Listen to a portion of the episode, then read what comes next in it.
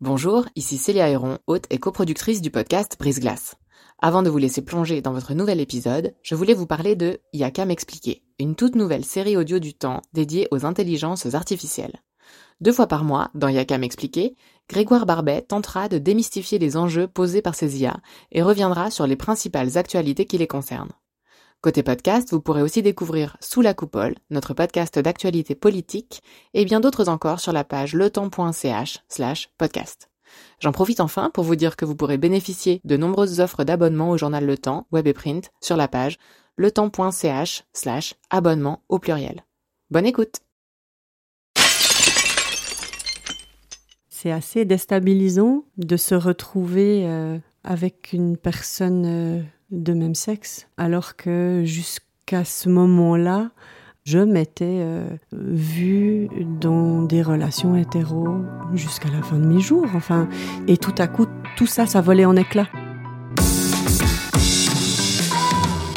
Bienvenue dans la saison 3 de Brise Glace, un podcast du temps qui s'intéresse à tout ce qu'on n'ose ni dire ni demander aux gens qui nous entourent. Pendant des années, Michelle a construit la vie dont elle avait rêvé un mariage de princesse avec un homme qu'elle aimait, un chien, un job d'enseignante, une maison, deux enfants, jusqu'au divorce après 13 ans de vie commune. Quelque temps après, elle s'est rapprochée d'une de ses anciennes élèves, une jeune femme dont elle appréciait particulièrement la compagnie, au point de devoir un jour se rendre à l'évidence. C'est le vertige de l'amour. Alors, je m'appelle Michel, j'ai 53 euh, ans depuis peu. Euh, je suis originaire de Lausanne, où j'ai vécu toute mon enfance et adolescence, et euh, je vis actuellement dans un petit village au pied du Jura. Dans quel genre de famille vous avez grandi? Alors, j'ai grandi dans une famille euh, traditionnelle et en même temps un peu atypique. C'était une famille où mes grands-parents étaient déjà divorcés.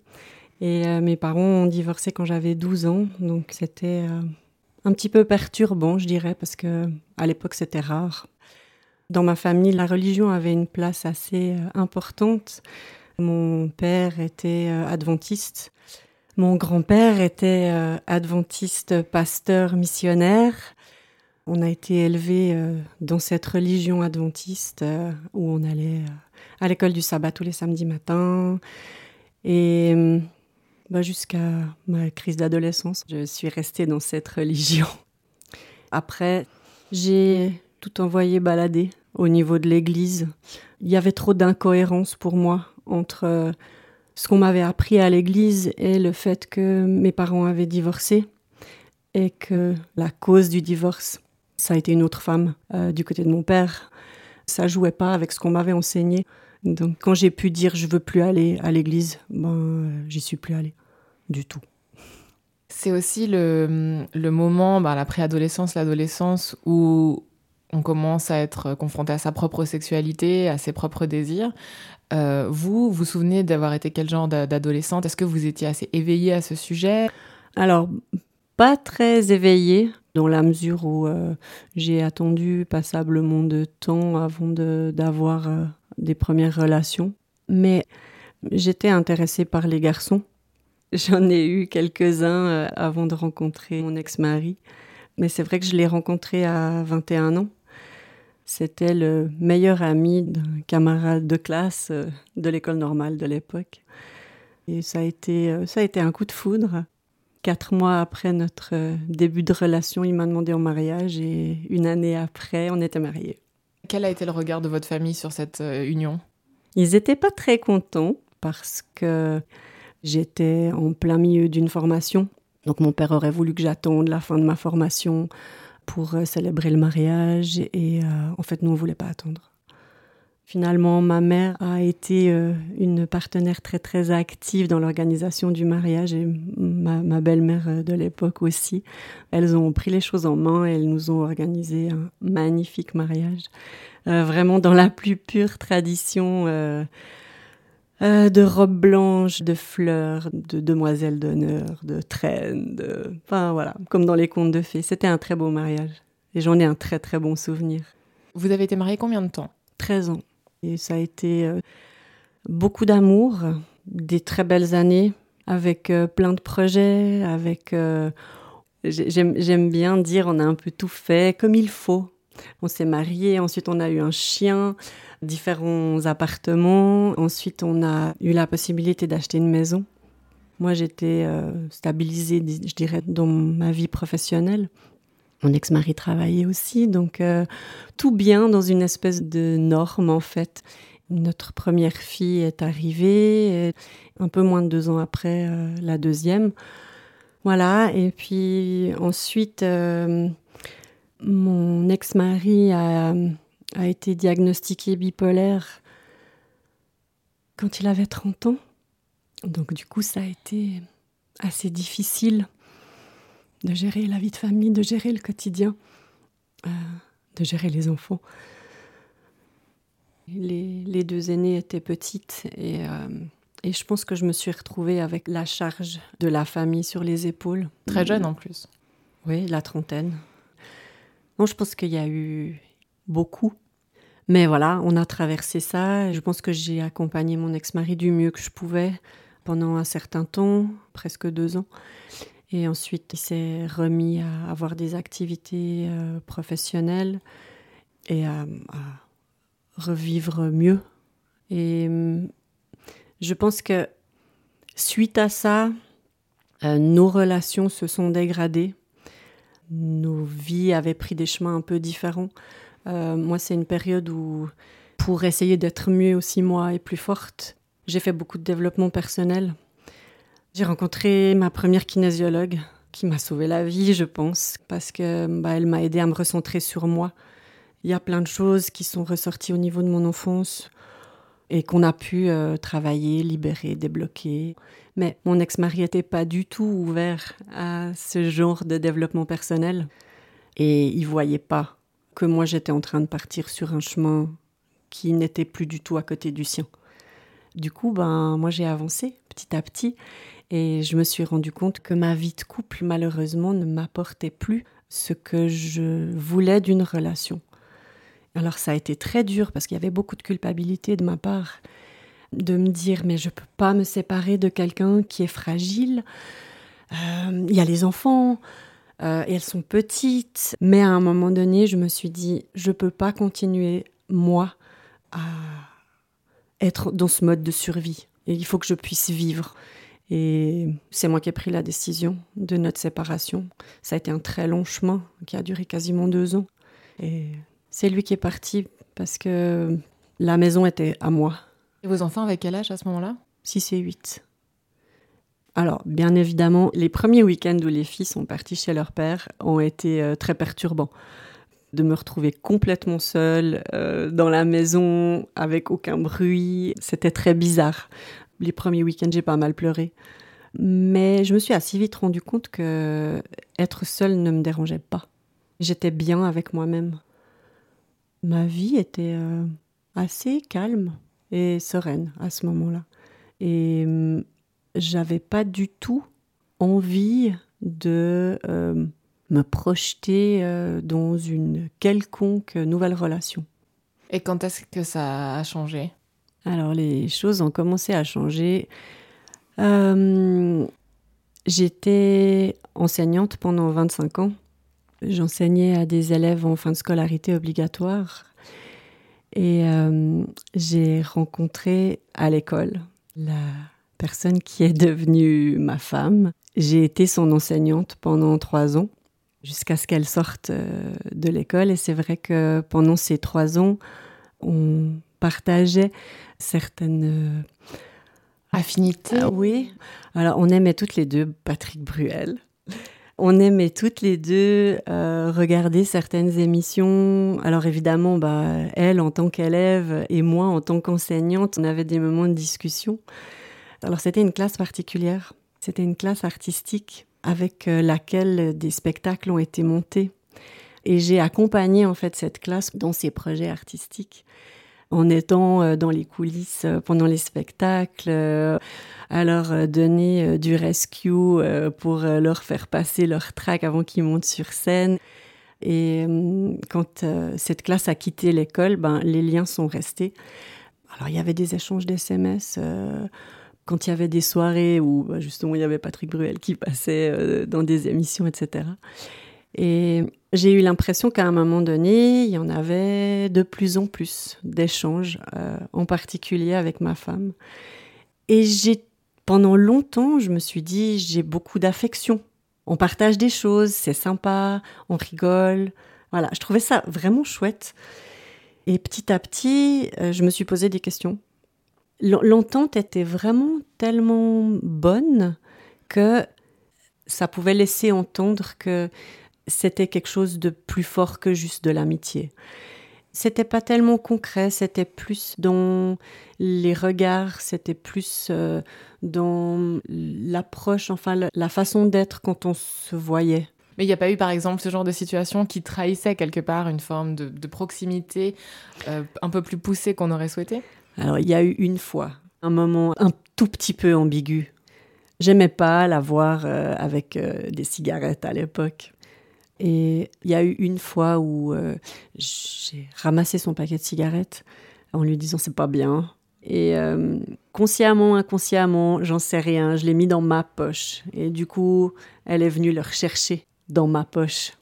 Je me suis dit, il y a comme de l'électricité dans l'air. Après, j'avais un peu provoqué la chose, donc euh, je pouvais pas non plus dire que c'était elle qui avait créé une situation. Et puis c'est vrai que pendant pas mal de temps, je dirais après euh, la fin de sa scolarité obligatoire, il y avait encore le fait que j'avais été son enseignante. Donc il y avait quand même une petite barrière qui faisait que on la franchissait pas. Mais euh, j'avais envie de la voir de plus en plus à partir du moment où euh, je la voyais plus au quotidien à l'école. J'avais envie de, de partager des choses avec elle. Et un, matin, je me suis mise face à mon miroir et je me suis dit, bon, maintenant, tu ressens quoi? Peut-être qu'il y a eu un échange de messages euh, ce matin-là. Honnêtement, je m'en souviens plus. Mais par contre, je me souviens vraiment m'être regardé dans le miroir et m'être dit, ok, tes sentiments dépassent le cadre amical. Euh, c'est plus que de l'amitié, c'est de l'amour. Et là, ma vie, elle a pris un, tout autre tournant parce que euh, je m'attendais pas du tout à ce que ces sentiments soient aussi euh, forts, bouleversants, déstabilisants. J'avais à l'époque 37 ans. Donc pendant 37 ans, ma vie avait suivi un espèce de chemin tout à fait, je vais dire normal, entre guillemets, même si je déteste ce mot de normal, parce que pour moi, il n'y a pas de normes. Et tout à coup, j'ai dû reconnaître et m'avouer à moi-même que j'étais amoureuse d'une jeune femme, beaucoup plus jeune que moi. Que vont penser les gens? Mais les sentiments étaient plus forts que tout. Et euh, le fait de cette prise de conscience, ben, automatiquement, ça projette sur euh, ben, maintenant qu'est-ce qui va se passer? Est-ce que je vais le lui dire? Est-ce qu'elle partage mes sentiments? Même si j'en avais l'impression, je n'étais pas sûre du tout. Euh, je l'avais jamais verbalisé. Donc euh, là, ce matin-là, je me le suis d'abord verbalisé à moi.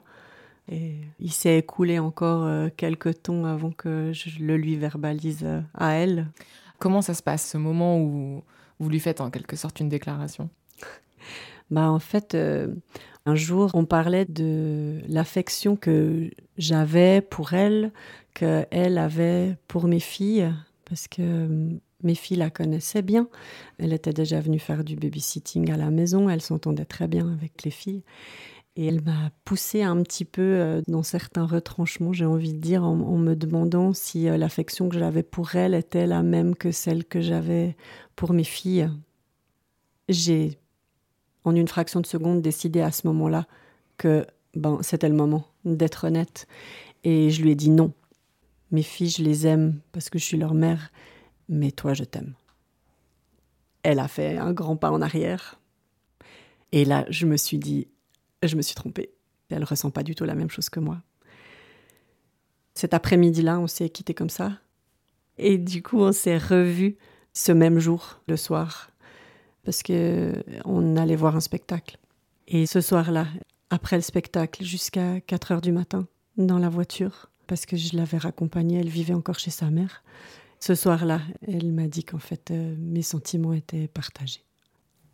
Alors après, tout a commencé à tourner beaucoup, beaucoup, beaucoup, beaucoup dans ma tête parce que hum, je me suis sentie euh, très heureuse et en même temps, euh, comment je vais gérer ça?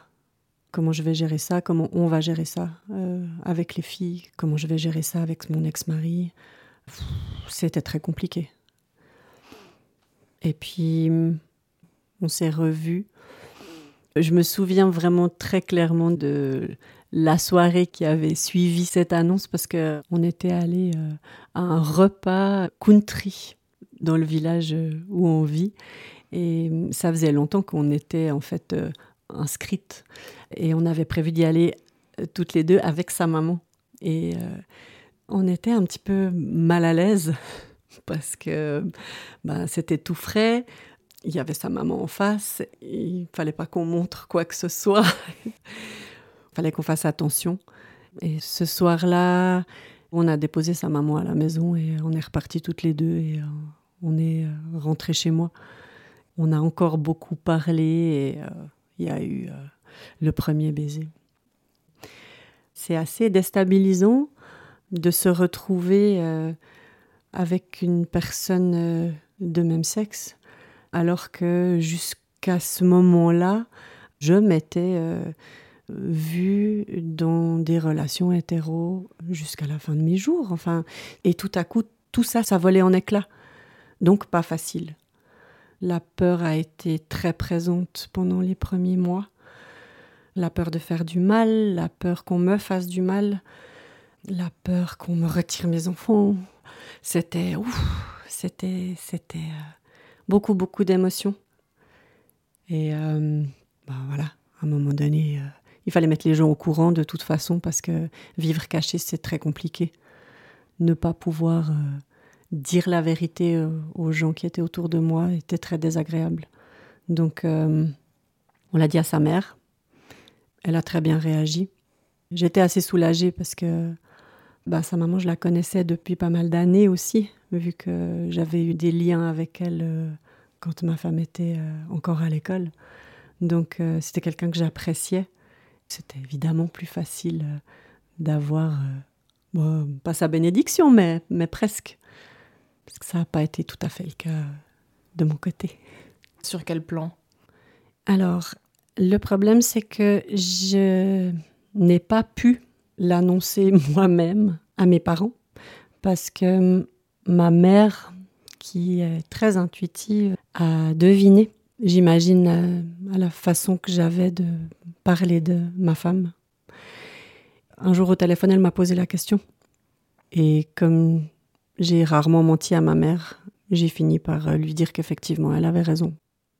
Donc, elle m'a parlé d'une de ses anciennes camarades de pensionnat euh, catholique, euh, parce que ma mère a été élevée dans la religion catholique et elle a été euh, chez les sœurs pendant pas mal d'années, qui avait de l'affection pour une autre de ses camarades, mais que c'était passager, que c'est parce qu'elle se cherchait, et que peut-être que c'était ce qui m'arrivait quand euh, j'ai commencé à lui dire que je voulais venir euh, lui rendre visite avec ma femme, elle a eu beaucoup, beaucoup de mal.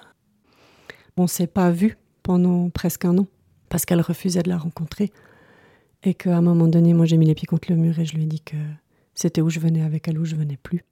Donc c'était assez douloureux parce que j'ai toujours une très très bonne relation avec ma mère. Euh, elle a été très présente quand euh, j'ai eu des difficultés avec mon ex-mari. Donc euh, voilà. J'avais envie qu'elle comprenne, j'avais envie qu'elle accepte plus vite en fait. Et c'était pas possible. Il fallait que les choses fassent leur chemin.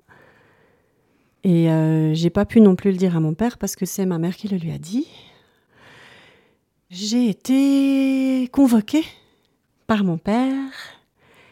Il m'a dit Je veux te voir tel jour à telle heure à la maison. Et j'ai dit oui papa. Et euh, je me suis retrouvée euh, 37 ans passés euh, devant mon père sur sa terrasse euh, ici à Lausanne pour répondre à cette convocation. Il m'a dit qu'il comprenait parfaitement que euh, suite au divorce et à toutes les difficultés que j'avais eues, je, puisse euh, être tombée amoureuse. Euh, mais en gros, c'était de toute façon pas sérieux. Il y avait tout le côté religieux qui ressortait aussi. il m'a clairement fait comprendre que c'était mal. Que ça serait une bonne chose que je parte six mois aux États-Unis avec mes filles pour faire passer euh, cette amourette pour lui. En gros, il fallait que j'aille me soigner. Il a employé ce mot? Non. C'est moi qui ai ressenti ça euh, de cette manière-là. Aux États-Unis, euh, à l'époque, on entendait quand même déjà pas mal parler de, de cliniques et d'établissements qui aident les gens à, revenir dans le droit chemin.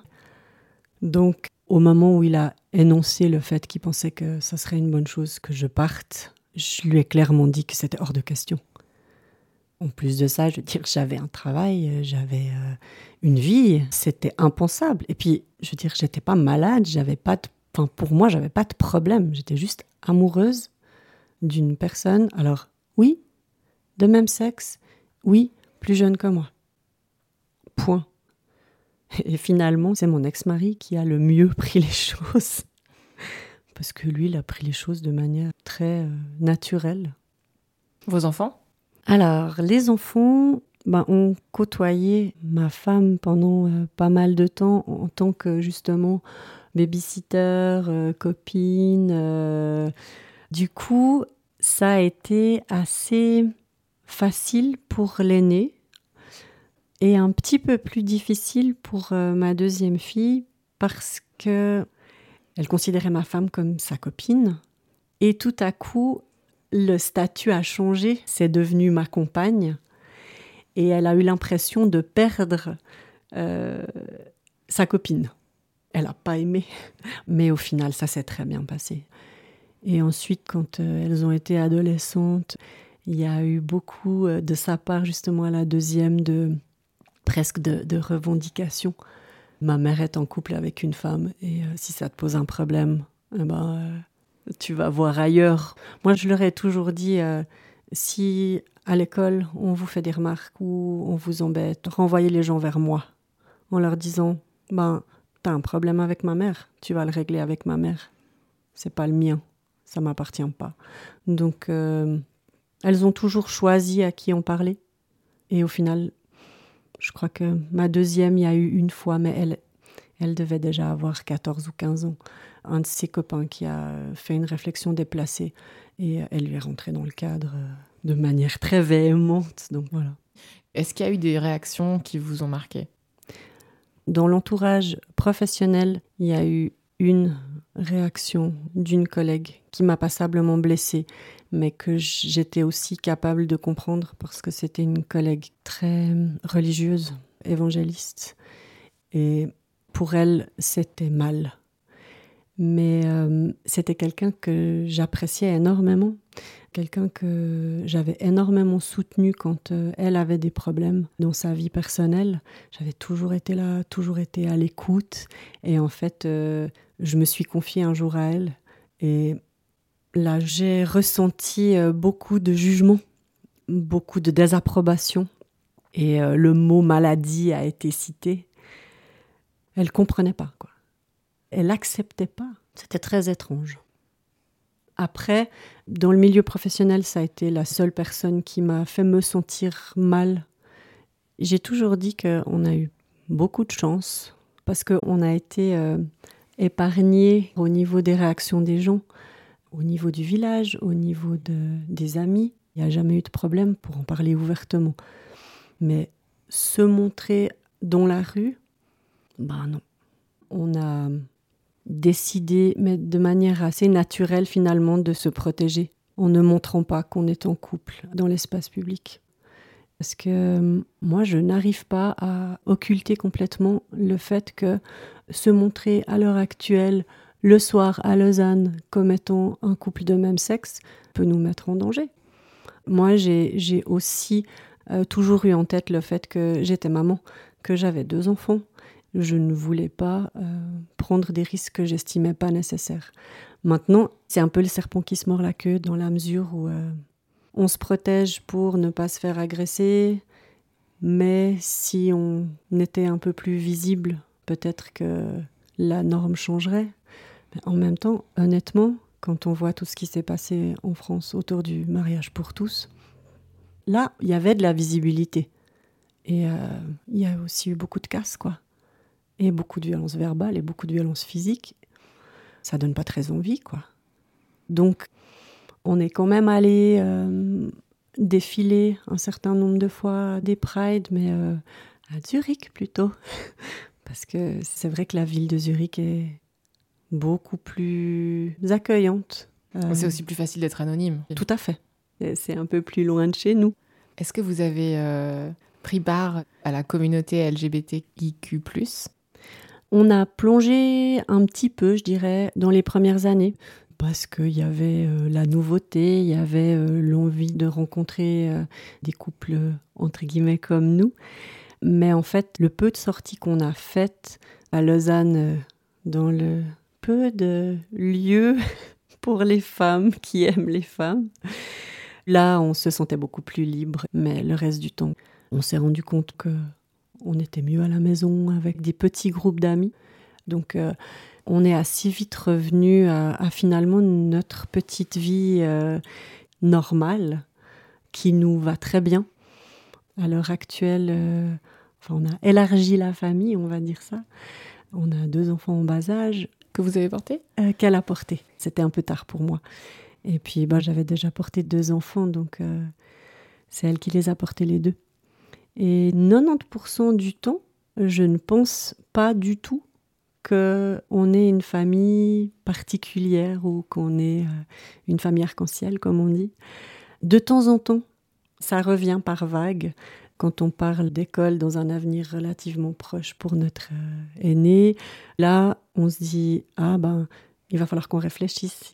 Ce qu'on dit, comment, est-ce qu'on va avoir la maîtresse avant euh, Ça s'est posé ben, quand on a mis les enfants à la crèche. Qu'est-ce qu'il faut qu'on mette en avant ou pas euh, En fait, on, on a l'impression qu'on doit faire les choses encore mieux que les familles traditionnelles. Moi, j'ai ce sentiment, en tout cas, que si on fait pas tout bien, les gens vont s'engouffrer dans, le, dans, la brèche en disant euh, oui, alors euh, si euh, il y a des problèmes ou si les enfants, si ou ça, en gros, c'est de votre faute. Donc, c'est une charge que je me mets de manière assez régulière. Ben, on veut toujours que ce soit le plus facile possible pour ces enfants, alors qu'on sait qu'ils vont devoir affronter un certain nombre de regards et de peut-être chose désagréable. Mais j'ai le sentiment maintenant qu'on a créé notre propre famille qu'il y a beaucoup plus de visibilité. Il y a des associations euh, formidables, euh, et en particulier l'association Famille Arc-en-Ciel qui euh, met en place des activités pour que les familles se rendent compte qu'elles ne sont pas seules.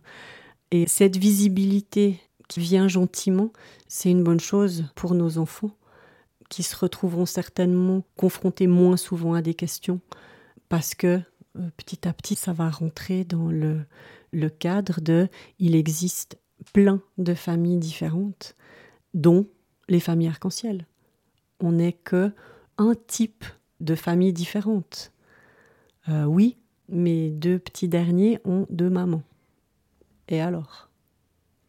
Vous, vous avez un parcours un peu particulier, ayant été dans une relation hétéro, puis aujourd'hui étant avec une femme. Qu'est-ce que vous pensez des étiquettes?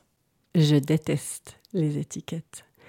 Tout simplement parce que je suis totalement incapable de me mettre une étiquette. J'ai beaucoup de peine à envisager même de dire avant j'étais hétéro et maintenant je suis lesbienne. Ça n'a pas du tout d'écho en moi pas mal de gens m'ont euh, souvent posé des questions. Oui, mais est-ce que euh, à l'adolescence tu t'es pas rendu compte euh, Est-ce que t'as pas eu d'attirance Est-ce que c'est Et du coup, je me suis posé énormément de questions. Je me suis à un moment donné pris la tête à me dire Oui, mais effectivement, euh, quand j'avais euh, tel âge, euh, je traînais avec une fille. On jouait au billard ensemble. le billard, c'est pas tellement un jeu de filles à la base. Et puis, on m'a reproché une fois de conduire comme un mec.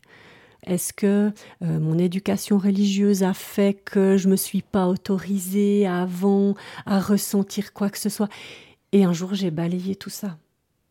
Je pense sincèrement, et je le ressens comme ça, c'est comme si j'ai eu deux vies. À 21 ans, je suis tombée amoureuse de mon ex-mari. Je l'ai aimé énormément. J'ai passé des années merveilleuses avec lui. J'ai deux filles extraordinaires qui sont de jeunes adultes avec des belles valeurs. J'ai euh, fait un bout de chemin avec mon ex-mari qui a duré 13 ans, donc c'est pas rien 13 ans, c'est un, pont de ma vie. Et euh, oui, après cette séparation, ma vie a basculé. Je suis tombée amoureuse de ma femme.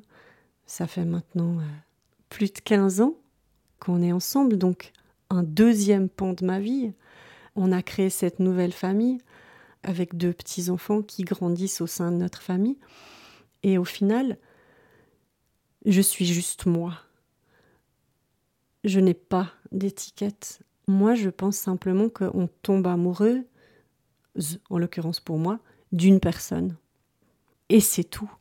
Et euh, je me suis rendu compte aussi que dans mon entourage, j'ai euh, deux amis à qui c'est arrivé. Une, vraiment, un parcours très similaire au mien, avec une première vie hétéro, des enfants, une deuxième vie avec une, compagne, un, enfant aussi. Et une autre de mes amies euh, qui a découvert ça euh, il y a une année.